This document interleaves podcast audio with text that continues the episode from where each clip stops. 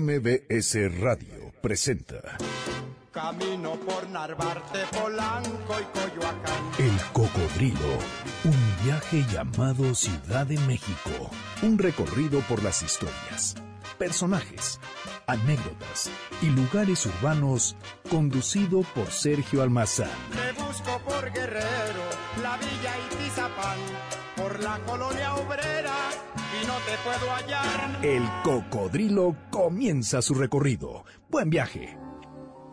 A menudo los hijos se nos parecen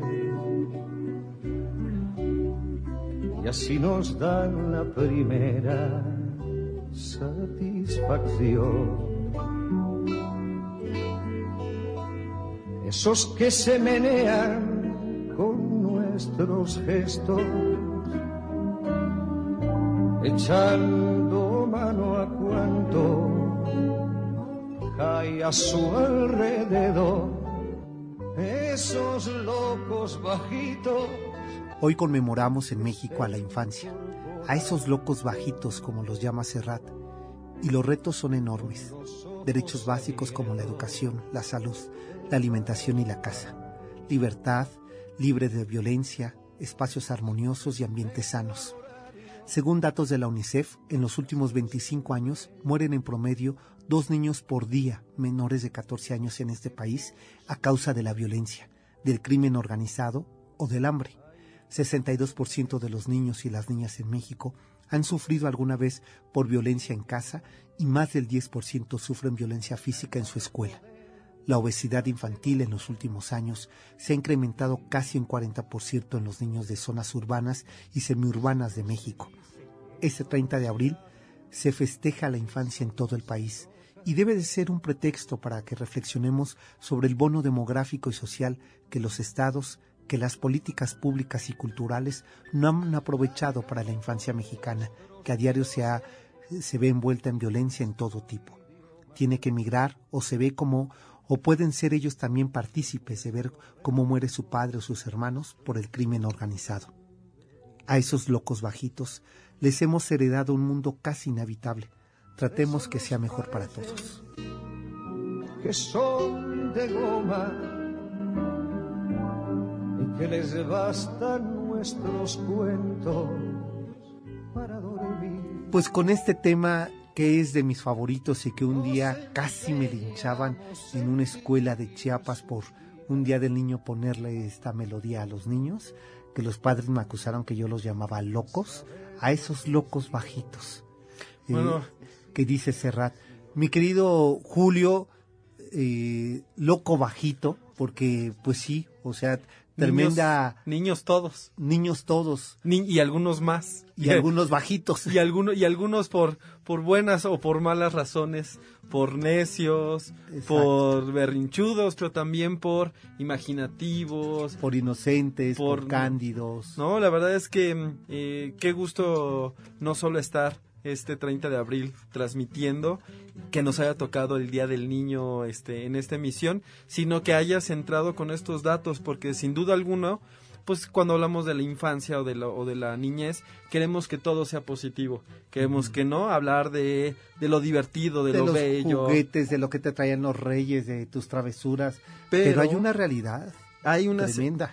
Eh, son la semilla de muchas cosas. Justo me hacías pensar en este libro que me gusta tanto de mi querida Gaby Olmos, que es Ah, sobre la cómo violencia y la infancia, La infancia. donde justo se pone a reflexionar qué pasa con estos niños que están en la que sus padres han muerto en la lucha contra el narco Claro. o con la, eh, la violencia organizada y que ellos justo se les siembra una semilla que puede ser una pequeña bomba que quedan rencorosos, que quedan tristes, que quedan solos y que ellos se van a convertir en unos adultos complicados, que de por sí todos lo somos. Todos ¿no? lo somos, pero con escenarios todavía tan adversos se vuelve más complicado el, el tema. Mira, a diario, eh, a lo mejor hago muy mal, pero a diario me toca ver eh, en los alrededores de la colonia Condesa, en la colonia Condesa, en la Roma, niños que están vendiendo dulces, eh, básicamente dulces, pero te venden incluso cigarros, eh, eh, golosinas, y mi consigna ha sido no comprarles. Sí, un poco... no, no darles dinero, porque justamente es lo que ha fomentado. O sea, decían es que llegan y los golpean, en el mejor de su casa sus padres, después son niños que han sido robados, pues es justo para que se den cuenta que los niños no son un negocio. al parecer hay redes, ¿no? Está preparado mucho de este, de este acto y lo que queda claro es que no tenemos cubierto todas las necesidades que pensábamos que tenía que teníamos sobre ese ese ese tema o ese grupo no sentíamos que de todo lo demás más o menos hacía falta mucho que trabajar pero que la infancia quedaba cubierta. De hecho el nivel de especialización sobre la infancia no sobre sus productos alimenticios sobre su vestuario sobre su educación. Antes eran niños de cero a a 16 años. Pero ahora están los pequeñitos, los medianos, este, los pubertos, los los de actividades este los especiales. los que son este quietos los que son inquietos. Le hemos dedicado una de tiempo y de productos eh, de todo tipo a los niños y aún así no hemos resuelto problemas esenciales como los de la violencia o el trabajo infantil. Así es o la alimentación o la educación a la que tienen derecho. Pues eh, para todas estas infancias, esta tarde vamos a estar escuchando canciones de niños, eh, este, pues estas canciones que han acompañado el, mundo para cantarle a la, a la, infancia desde la UNESCO, desde este espacio donde pues eso ha impulsado políticas para un mundo un poco más amable para las infancias y además para recordar en este planeta. que pese a los problemas sí nos seguimos divirtiendo con o por ser un poco niños. Eh, algo que recuerdes mucho de tu infancia, que eh, eso lo reviviría 350 mil veces más. Me recuerdo mucho eh, pasar el tiempo con mi abuela. Justo pasábamos mucho viendo series como de animales y de esto de vida salvaje. Bueno, eran como de mis tardes favoritas, bajábamos, cenábamos esta, este chocolate con este con leche y me parecían que eran las tardes idóneas. Después descubrí el aburrimiento siendo adulto, ¿no? Ahora que uno quiere hacer mil cosas para ser entretenido, antes estas tardes idílicas con mi abuela este de animales este y de productos azucaradas eran suficientes. Claro, y es que, híjole, siempre que uno se remite a la infancia se remite a los abuelos. Esa maravillosa fortuna de contar con esos personajes en nuestras vidas, ¿no?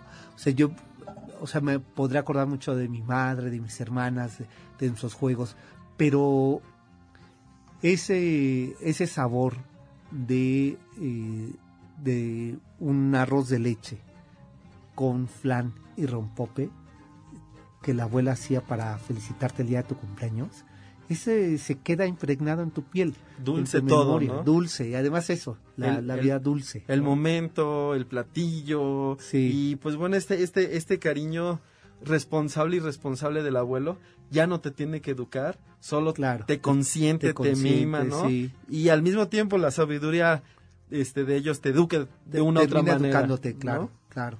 Pues este, vaya mi recuerdo a mis abuelos y por supuesto la gratitud a mi madre que que la verdad es que la hizo muy bien.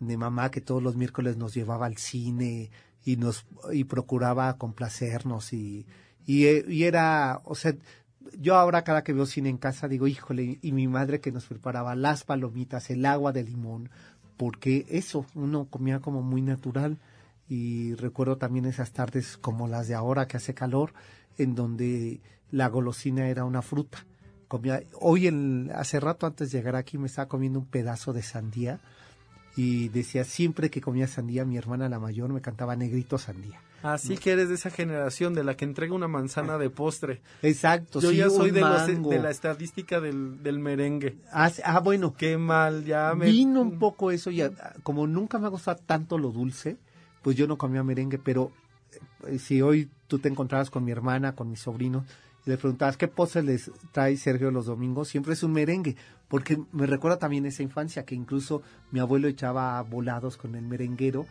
y varias ocasiones tuvimos merengues toda la semana. Yo pensé que echaba volado con los merengues y entonces se hacía un, este, una, una fiesta de espuma y merengue. Y pues no, mi abuelo también era de fruta, o sea, en la tarde se comía, en esta época en que se comía una rebanada de melón, de piña, de sandía, un mango, y eso a mí me parece, todavía hasta el día de hoy, que es un regalo de la vida de no hacer nada nada más que sentarte a comer tu fruta. Ese, ese, ese, ese, ese espacio idílico y pues la verdad es que este, saludos a todos, a todos los chicos, porque además hay niños que luego nos escuchan con sus papás y también a todos los papás y sus recuerdos de niños. Exacto, estoy recordando a Isel, ¿no? O Ishel, esta niña que ha cumplido años en este programa. Ah, que la, y a la hermana también le hemos mandado. Y a, la ¿no? hermana, a las hijas de, Luis. ¿o no? de Luis, Luis Bravo. Así es, que siempre nos manda saludos y saludos a ellos y pues a todos los, y a, a, las su- familias. y a sus escuincleros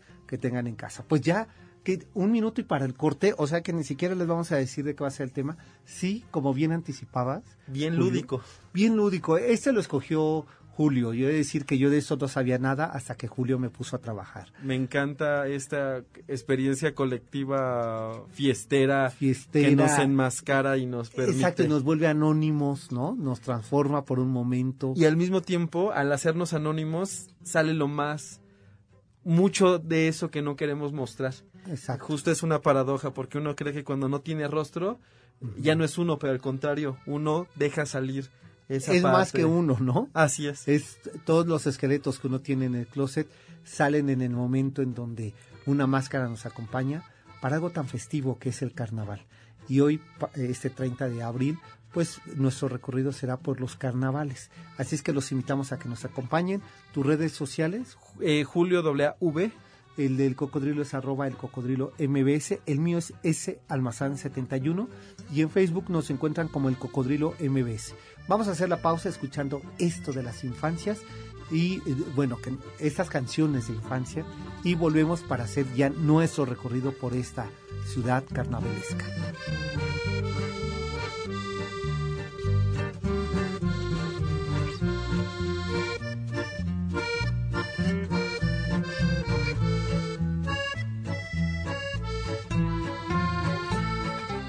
El cocodrilo, un viaje por el tiempo y la ciudad. Volvemos. Ya regresamos para seguir recorriendo las calles de la ciudad a bordo de El Cocodrilo.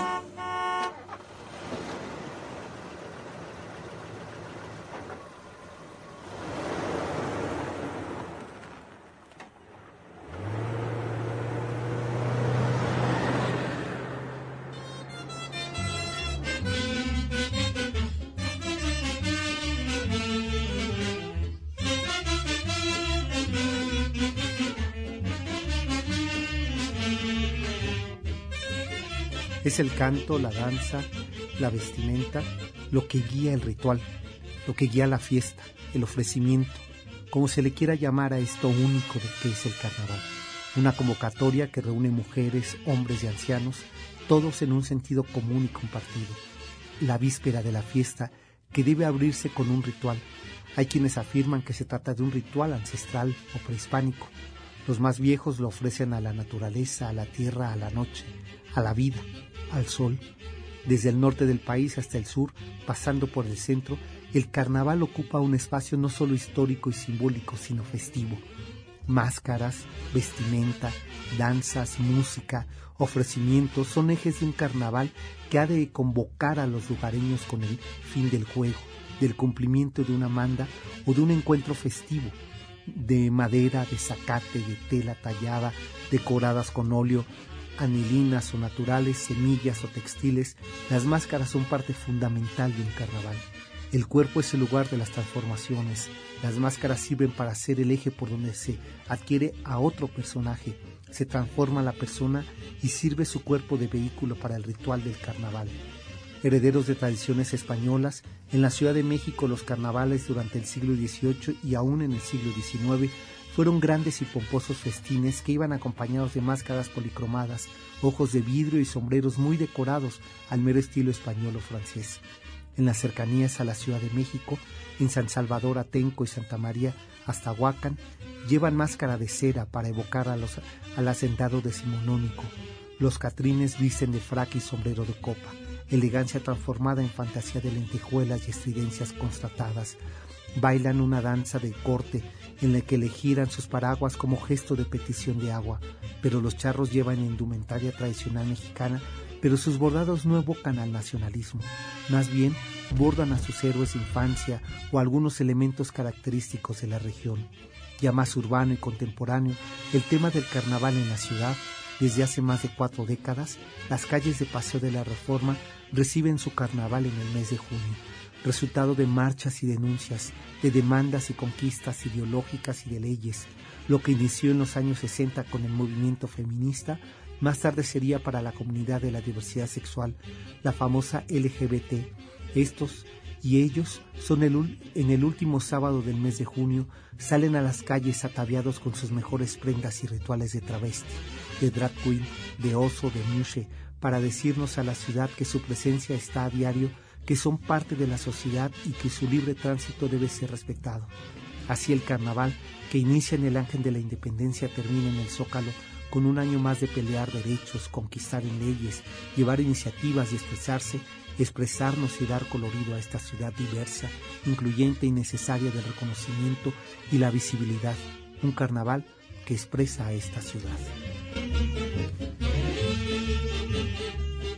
Julio el carnaval, la fiesta. Qué manera más, más inteligente y más bella de, de unir como la parte esencial de este fenómeno que nosotros conocemos como una fiesta que se llama carnaval. A mí me emociona mucho en particular este festejo porque evidentemente es un acto concreto, es decir, es una fecha en el calendario donde la gente se eh, disfraza y festeja, pero también es un acto simbólico, sí, al parecer universal y muy humano. Es decir, aparecen casi todas las civilizaciones de diferentes maneras, porque por un lado está asociado con ritos de, de, agricultura, es decir, esto se da antes de la cosecha, por eso se empieza en febrero, cuando ha terminado el invierno, ¿no? Y entonces también se está haciendo este gesto de, de fertilidad, de desbordar. ¿No? La energía, la nuestra y digamos la de la naturaleza. Pero también es un acto político social, ¿no? Cuando uno se siente muy cargado, muy lleno, cuando la realidad no satisface, de repente necesitamos ser otros. Y hay veces que la realidad es tan radical que necesitamos que esa otredad se haga de manera masiva, colectiva, como es el carnaval. Digamos que nosotros lo que hacemos es que el viernes nos vamos a, a fiestar y alguien dice... Sí, más como en la urbe y en esta época, diluyes, ¿no? Un poquillo el carnaval. Claro, claro. O digamos, son las pinceladas de lo que sería el carnaval, ¿no? O sea, o el pretexto para el carnaval. Y que mucha gente te dice, es que no te reconocí, ¿no? Porque ese día de fiesta uno tropieza y exagera y llega a sus límites porque al final eso es parte del carnaval, no solo como fiesta, sino como acto simbólico ser otro, desahogarte, este, conocerte de manera distinta a partir del disfraz. O sea, si de repente uno cree que el disfraz lo esconde, evidencia lo que quiere ser. Sí, ¿no? te vuelve más evidente. Escoges mujer, escoges hombre, escoges héroe, escoges animal. Hay algo ahí que se está poniendo de manifiesto sobre ti Exacto. en el momento de la máscara, de la vestimenta, del, eh, de la actitud de tu cuerpo. Sí, porque, además eso es lo interesante en el, en el carnaval, ¿no? Se llegan a unos límites, bueno, evidentemente eh, el carnaval se prohíbe en la Ciudad de México muy fuertemente en el siglo XVIII, previo a la independencia, justo por los niveles estratosféricos de eh, violencia, sexualidad, desbordamiento, gasto, porque además, pues piensen, este carnaval es comida también, ¿no? El, el, banquete de carnaval suele ser excesivo, ¿no? Y bueno, causa tantísimos conflictos que se va eh, prohibiendo, censurando y hasta mitades del siglo XIX, tras la invasión este, eh, francesa que se y americana, que se necesitan unas burlas públicas como para este, cerrar las heridas de, de la pérdida del territorio, de la, de la invasión este, napoleónica a través de Maximiliano, pues que vuelven a surgir de manera este, masiva los carnavales en el centro de la Ciudad de México. Pero eso nos viene a decir que evidentemente se hace, se hace presente en momentos o de crisis o también de necesidad social y que esa necesidad social se hace, se hace se hace útil en cualquier momento. Exacto. Desde el día cotidiano, ¿no? De maneras dosificadas hasta de maneras masivas como el carnaval tipo fiesta que se celebra de febrero bueno, hasta junio. hasta un- junio, o sea, porque hablábamos de este eh, carnaval que hay quienes se ofendían, ¿no? Cuando se le llama, es un carnaval, este, trae eh, carros alegóricos, eh, hay disfraz, Así es. Hay otra edad, ¿no? hay otra edad, ¿no? Este, hay rito, Sí, porque además, yo que se ha ido resignificando estas palabras, antes todo esto que nos parecía como este agrícola o, o que no era urbano, ¿no? Nos parecía que no correspondía a nuestras actividades o a nuestros festejos, ¿no? Después nos dimos cuenta que la gente de la ciudad somos bastante rituales y que tenemos un montón de vínculos con estos festejos que podríamos este, pensar que son de los pueblos. Oh, sorpresa, la ciudad es un pueblo en muchos sentidos, ¿no? Claro, No solo claro. en sus barrios, no solo en sus regiones, sino en su estilo de vida. Y entonces, claro que el carnaval era asociado para ciertas regiones o para ciertas fechas, hasta que alguien dijo, bueno, el carnaval es todo esto, es la actitud, es el trasfondo de cómo se va a divertir y para qué se va a divertir. divertir, claro. Claro, y que encontramos a manifestaciones, por ejemplo, en Xochimilco, justamente en ese periodo de cosecha, ¿no?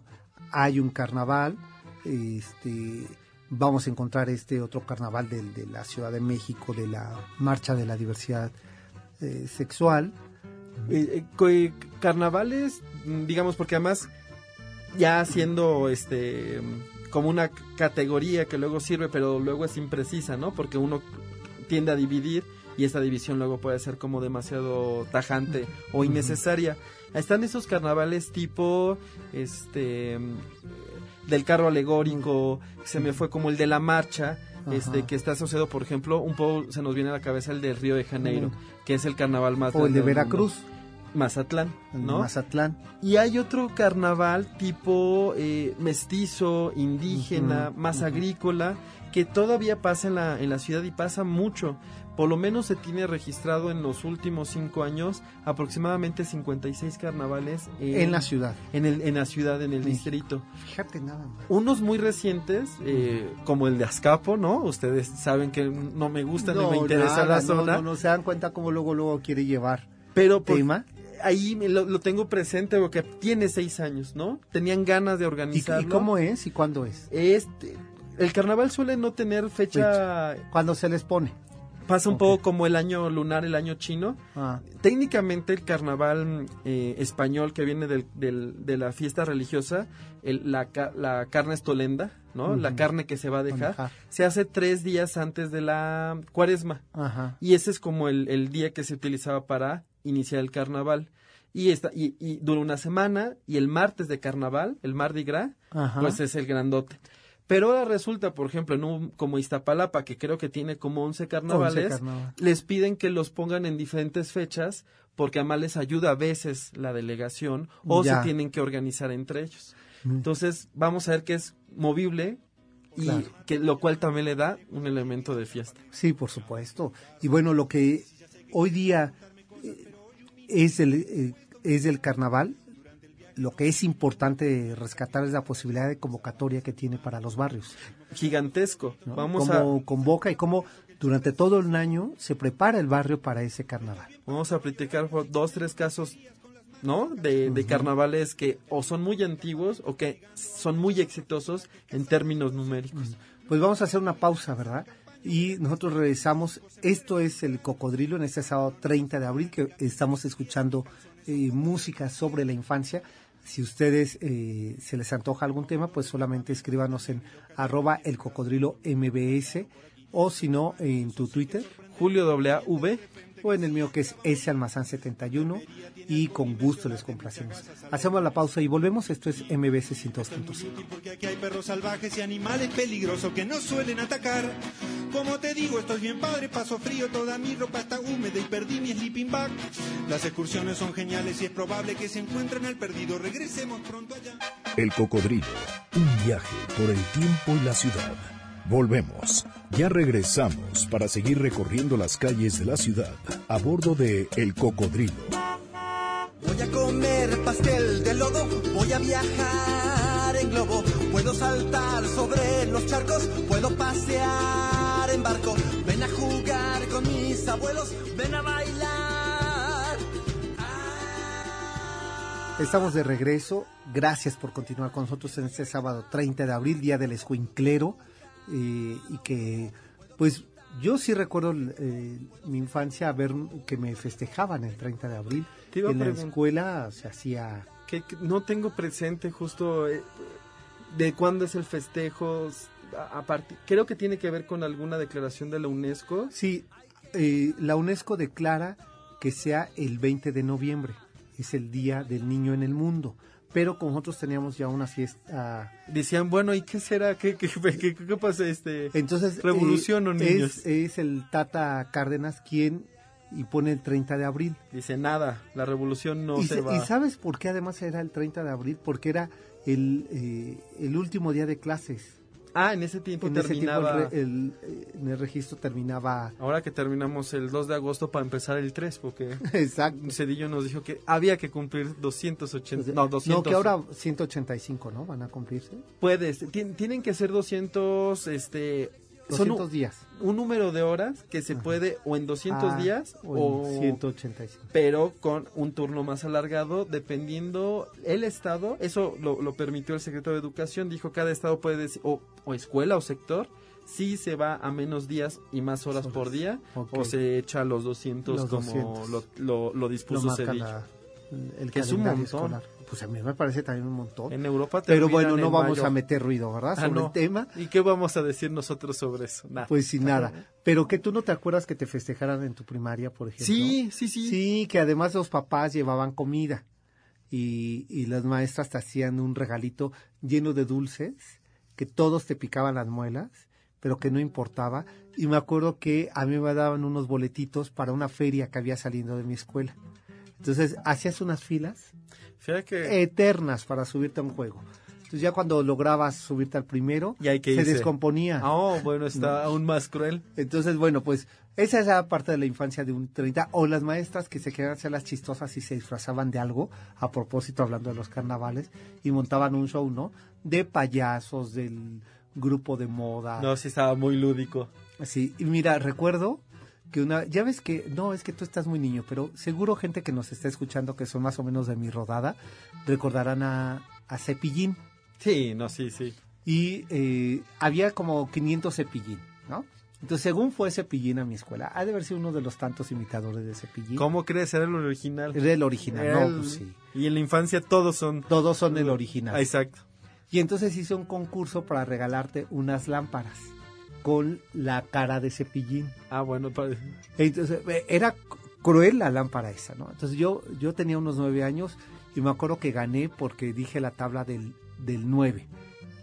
Entonces, este, bueno, pues que era complicadísima y la dije de corrido y la dije incluso de atrás para adelante. No sé cómo había estado. El chiste que me dio mi lámpara. ¿ves? Premio a la ñoñez y ahora ya no se hace eso. Ya no se hace eso. Y hoy les tocó en sábado. Lástima, chavos. Pues si sí, les hubiera no, tocado seguro ayer les hicieron fiesta. Pero ahí no termina la historia. Yo sé que no te importa. que No, te no, aburrió, como que te dio jamás, hueva. nunca. Pero la historia termina en que llegó con mi lámpara, la conectó en la cabecera de, de mi cama y se le prendían los ojos rojos. Entonces parecía que estaba poseído y eso no me importó. De repente, y bueno, y siempre conectaba yo mi lámpara de cepillín y habla. Pues no, un día se quemó. O sea, como era de plástico, pues con el tiempo de que la conectaba. Los ojos rojos, sí eran la- rojos empezó- Entonces mi eran mamá entra y láseres. dice, ¿qué se está quemando? Huele aquí a plástico. Y mi lámpara, adiós. Ahí quedó y así Ahí quedó. y fue un, así fue un ritual de iniciación de tránsito y este pasaste a la adultez. ya en ese con la frustración. eh, ningún juguete más en este en esta habitación Nunca se volvió a recordar la tabla del 9 en, en- exacto en mi casa en venganza. y mi disco de Cepillín lo rompí no volví a escuchar a Cepillín en un bosque de la China Que fíjate que luego, no ya, pues que el bosque de la China decían que era el parque de la China en Azcapotzalco y yo Ay, sí no, lo creía, no, no. se Ay, los juro, se los No, juro. no, no, no, bueno, no. es que así, Eh, así es la infancia ¿verdad? así es el terruño, así son los de O sea, Azcapotzalco. y entonces decían que lo había compuesto por el parque Ah, exacto. y, ¿Tú y tú cantabas feliz No, y si siempre fui, este, no, no, callado no, pero este, siempre fui aburrido. así yo solo... Siempre, ¿Siempre qué? Siempre fui aburrido. Siempre así yo viendo... No, siempre ha sido. Siempre he sido aburrido. No, a ver, sí, a, a ratos. ¿No? No, no, no, no, cero aburrido, ¿no, Julio? No, pues, ¿qué les digo? No, no, no, tampoco es que se hacen más divertido, pero No, si sino- no, no hubiera sido historiador. Sino que chispa, que chispa, chispa que ustedes digan, Exacto, nomás en carnaval. en carnaval. Y yo- Oye, sigamos con lo del carnaval, ¿sí? porque me llamó mucho la atención que dijeras tantos carnavales en la ciudad. 59. Lo que pasa es que hay muy, unos muy pequeñitos, uno por barrio. Por ejemplo, cuando estábamos viendo lo de Santa Cruz Mellehualco, Ah, bueno, claro. tiene el suyo. O, por ejemplo, el de Peñón de los Baños, También, que sí, claro. sí- sí es muy histórico, es de principios del siglo XX. Eh, lo que se rastrea, porque justo la fiesta popular luego es difícil historiar, porque como se vive más Claro. que, que, que escribirla o documentarla, pero se dice que una comunidad de Puebla llega a Peñón de los Baños y que con eso se queda muy presente el, el- el festejo del 5 de mayo, el de la batalla, y que por eso no solo festejan el carnaval, sino que festejan el carnaval con una representación de la batalla claro. de Puebla. Pero, como además en Peñón de los Baños es eh, la Colombia chiquita, por los sonideros, es un carnaval con un Con un- ritmazazazo. pues sí, cómo no. Creo que el año pasado, a- alguien mándeme los datos ahí por Facebook si estoy equivocado, creo que eran 200 mil o 300 mil eh, participantes, Bueno, que no caben más los, eh, los habitantes. y los espectadores.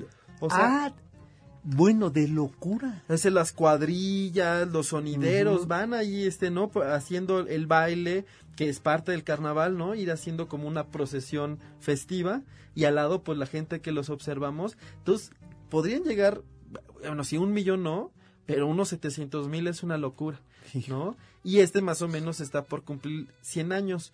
Otro muy bonito que, que justo mencionabas es el de Iztapalapa, el de Santa María Aztahuacán Ajá. porque hasta hace muy poco y no sé si todavía pase, ojalá que sí, porque el año, el próximo año solo voy a ir, quiero buscarlo, te venden todavía las máscaras de, de Ah, cera. sí. Las ah, puedes qué comprar. maravilla. No, pues sí hay que ir, hay Las que pro- buscarlo, sí. Las producen y las venden maravilla. carnaval, que son súper elegantes, bonitas. Porque había un carnaval, no estoy seguro, creo que lo, sustitu- lo sustituyó una, una feria de las flores.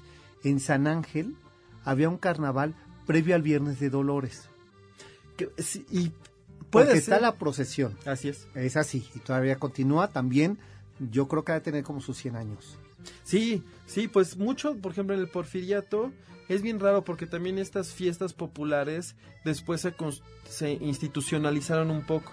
Por ejemplo, a los niños, ¿no? El carnaval de primavera.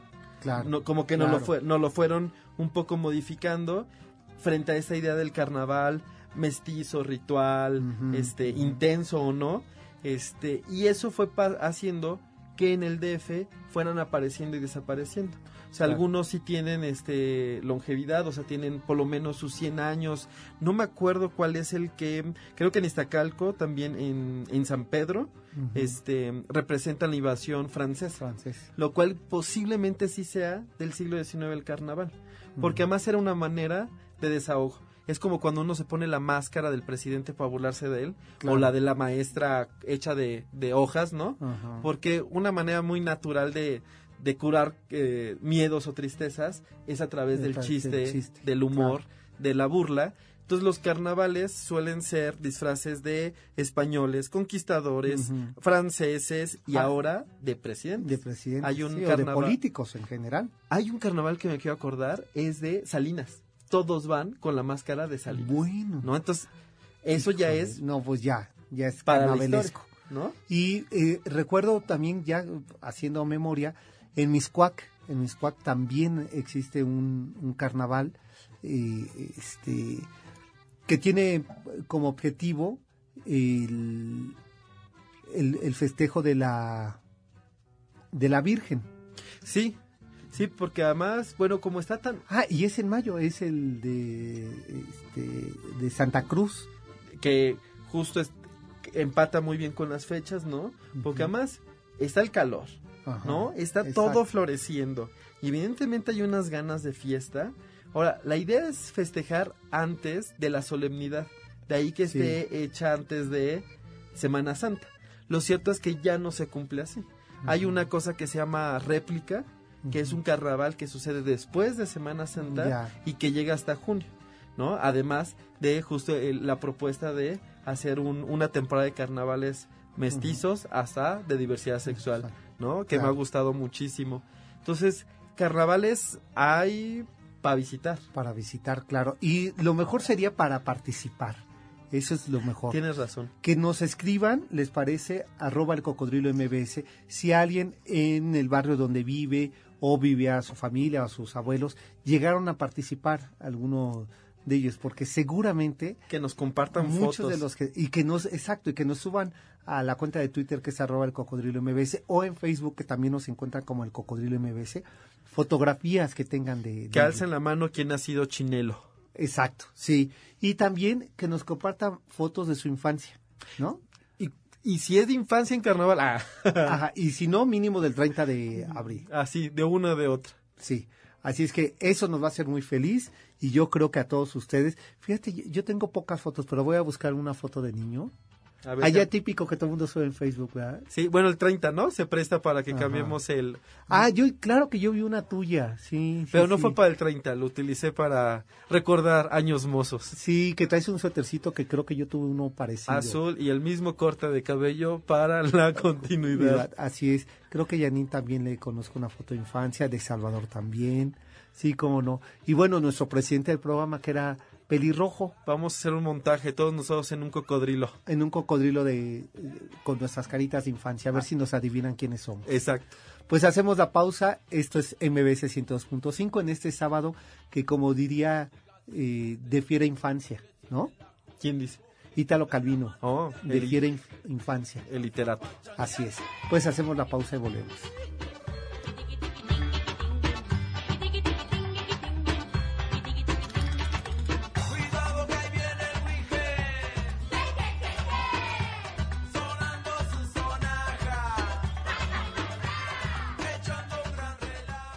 El cocodrilo, un viaje por el tiempo y la ciudad. Volvemos, ya regresamos para seguir recorriendo las calles de la ciudad a bordo de El Cocodrilo.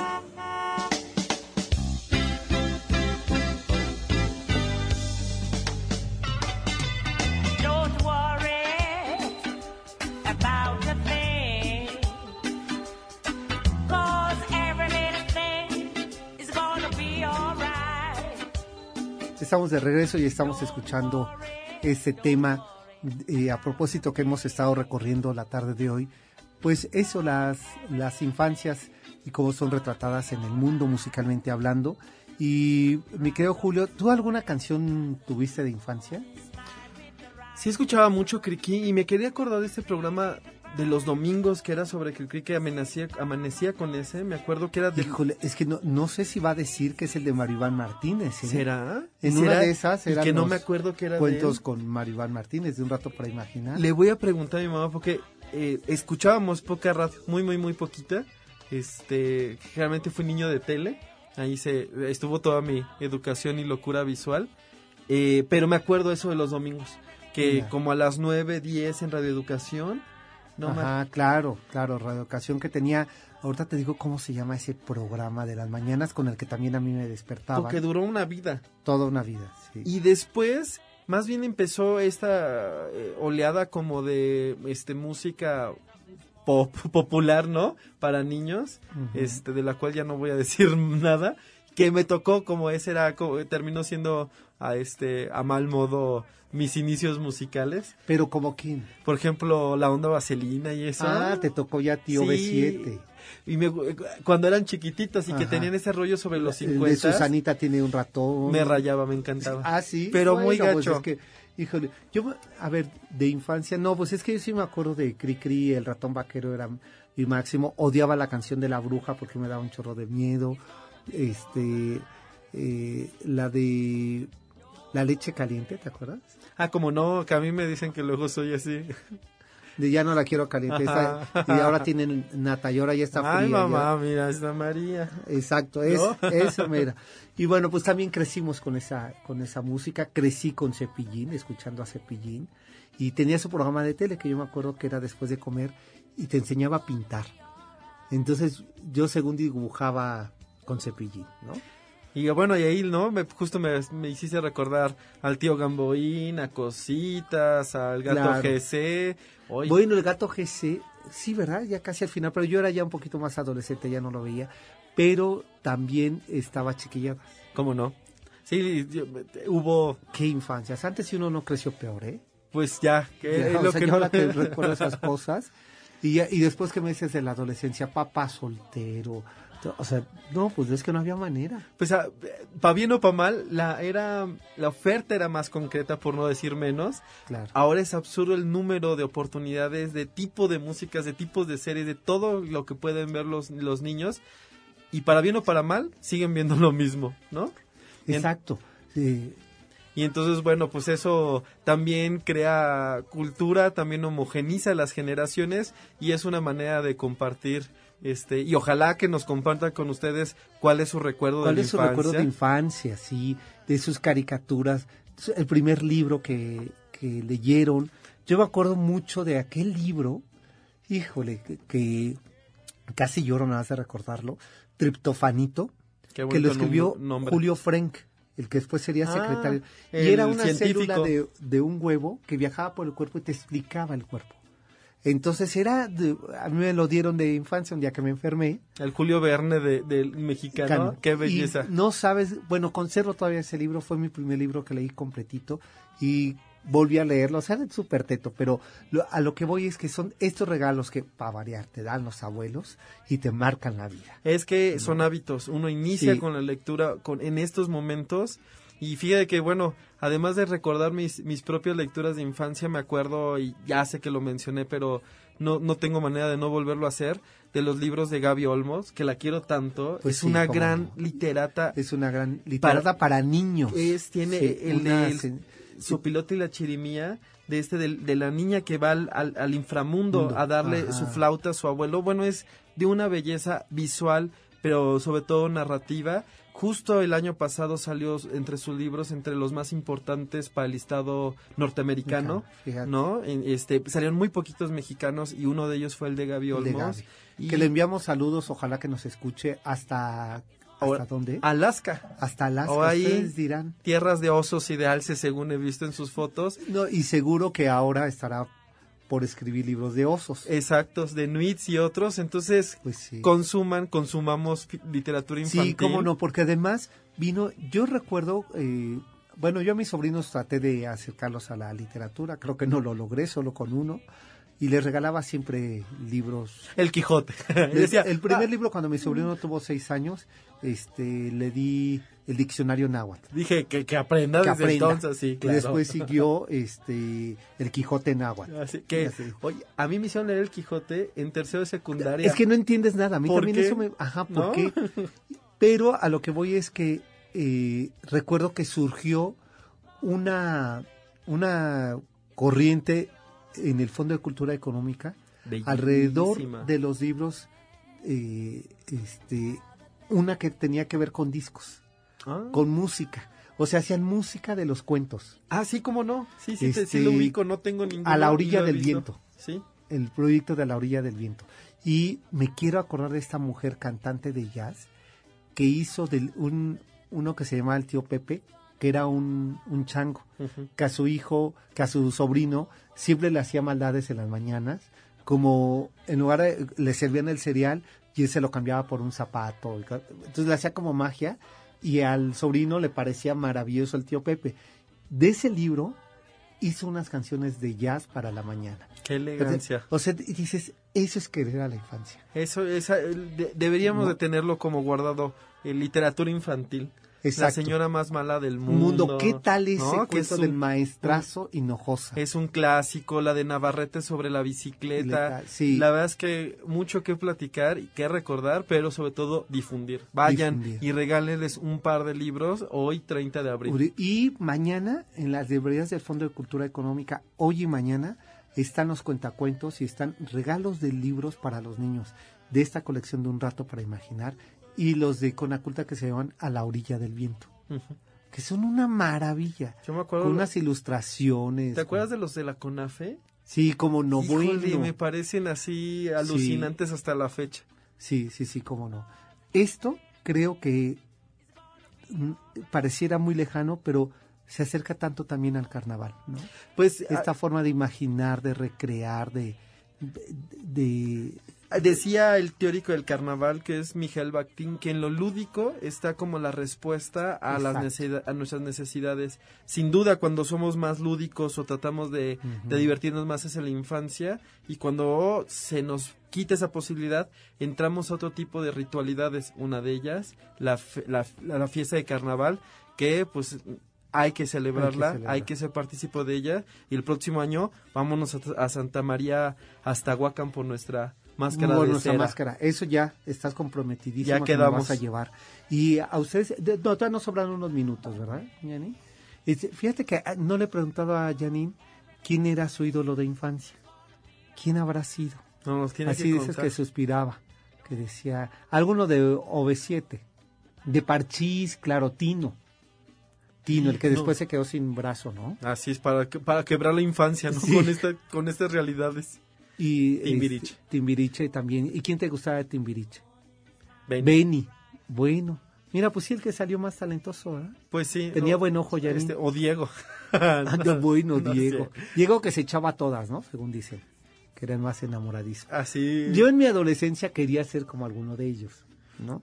O sea, así tener la ropa fashion y que después veo y digo, es que la moda era espantosa. Híjole, los, Traías unos pantalones como de pañal. los 80 sí era como época de culpa, pero la verdad es que qué divertida y qué padre se ve. Sí, cómo no. Yo vestía de suétercito a esa edad. Ya, de- ya no me tocó hombrera ancha, ya cuando pude Bueno, yo escoger mi nunca, ropa. nunca, nunca me dejaron, yo creo que nunca me habían dejado usar la hombrera ancha, pero me acuerdo yo de mis pantalones, este, que uno entubaba, este, y eso no les gustaba mucho en mi casa. Yo se hubiera querido usar chispagel, ya ves, de esas cosas como brillitos sí, sí, sí. en la cara y en el pelo. Y grabar tus canciones favoritas en tu casetera. Sí lo hice. Eso Todavía lo, todavía tengo, llegué a grabar eh, cassette y a hacer pla- playlist de cassette. ah, bueno, yo también, eso lo hacía cada noche. Me quedó casi supuesto. al final y ya después apareció el disco y pues sí.